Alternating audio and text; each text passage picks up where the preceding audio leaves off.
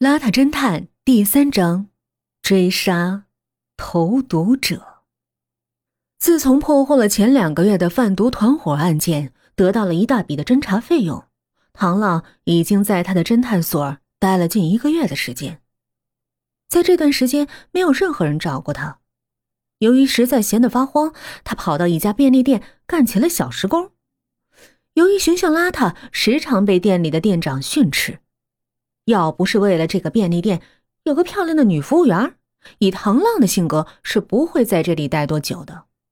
这段时间，他天天洗头，保持干净，打扮出来也是一个挺不错的精神小伙。一天午后，南吴刑警大队办公室的电话突然急促的响起，崔帅抓起电话接听着，挂了电话，崔帅马上联系到唐浪，说出案子了。唐浪也只好和店长说了一下，因为是兼职，所以有很多空余时间由唐浪自由去支配。唐浪询问崔帅：“什么案子？啊？凶杀案吗？”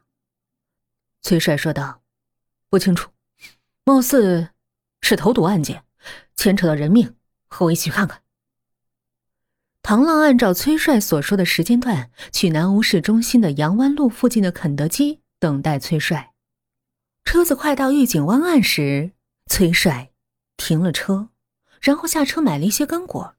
崔帅对唐浪说：“晋西市派出所的副所长曹宁是他警校同学，好久不见了，这次可以抽空和老朋友一起聊聊天。”车子很快到了晋西市，接待崔帅和唐浪的是晋西派出所的所长王成。崔帅和曹宁互相客套了一番，三人便驾车向案发地驶去。路上，王成向崔帅和唐浪介绍了案情。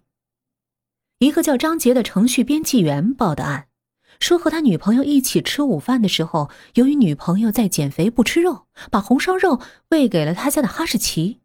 由于自己也不吃肉，就把剩下的半盘留给了保姆。保姆吃完之后不幸身亡，而哈士奇也口吐白沫的死了。曹宁说到这儿，车子已经开到了案发现场，还没进去，就听见一个年轻女子扯着嗓子叫骂：“你个龟儿子，是不是你想把老娘要死，好娶别的婆娘？”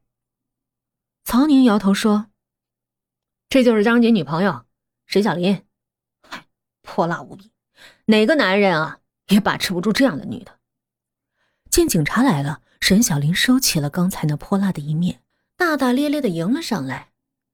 警察同志，你帮帮我们嘛！查，给我查出来枪毙这狗东西！我可不想背这黑锅。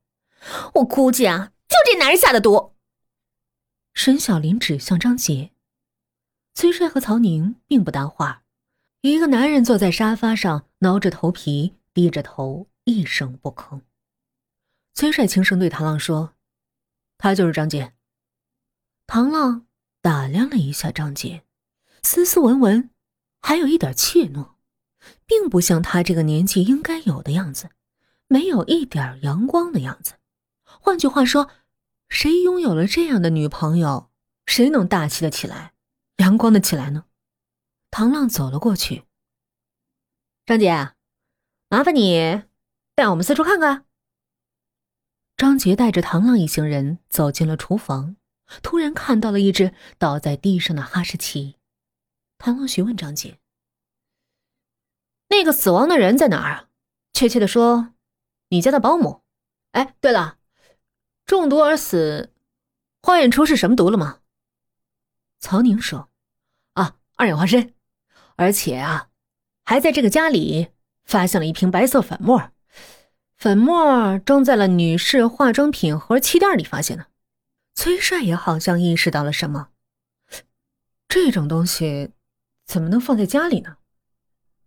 经过沈小林的再次确认，三氧化二砷确实是从自己的化妆盒当中发现的。唐浪通过现场分析，下毒的人一定是沈小林特别亲近的人，不然的话，怎么可能在他们的卧室把化妆品替换成了三氧化二砷，然后下毒，而且。他们家养了哈士奇，如果有陌生人进到家中，他一定会乱叫的。通过了解，张杰的父母都在农村，家境贫寒。高三时，父母为了让张杰在大城市上学，真是省吃俭用的供着张杰。当然了，他也是一个大孝子，他放弃高考去社会打拼。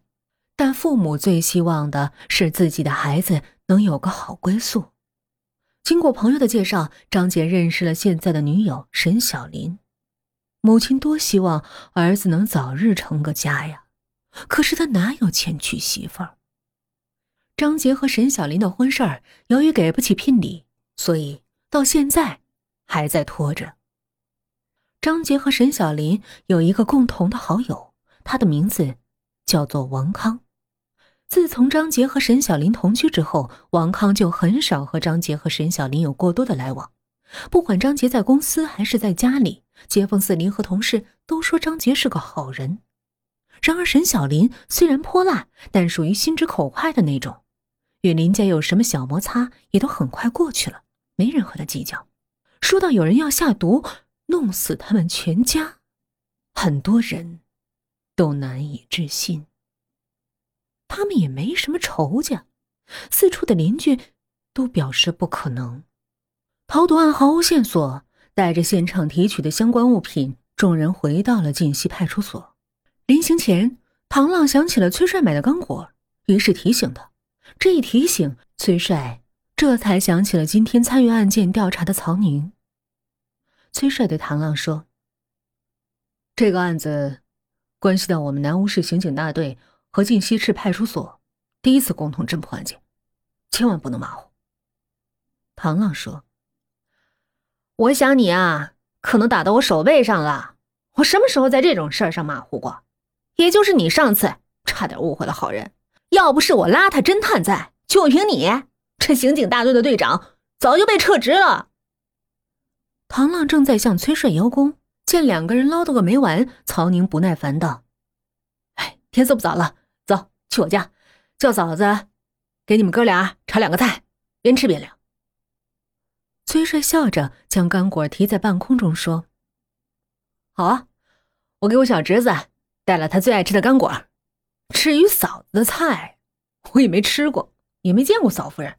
今天我倒要见见嫂夫人。”一见干果，曹宁客气道：“你来就来了，给孩子带什么东西啊？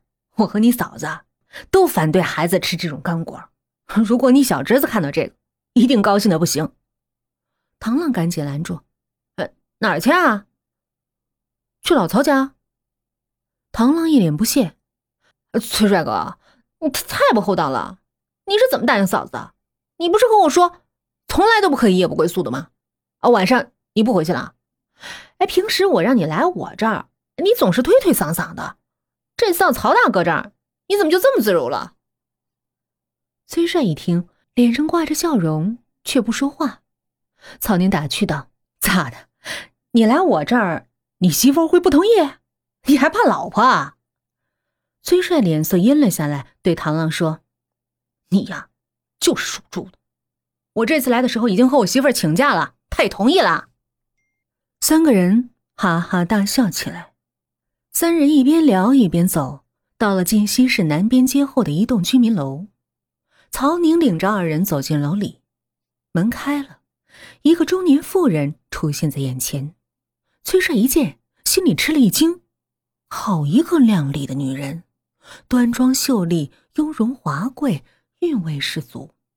奇怪的是，崔帅好像在哪儿见过她。曹宁介绍，那妇人是他的妻子。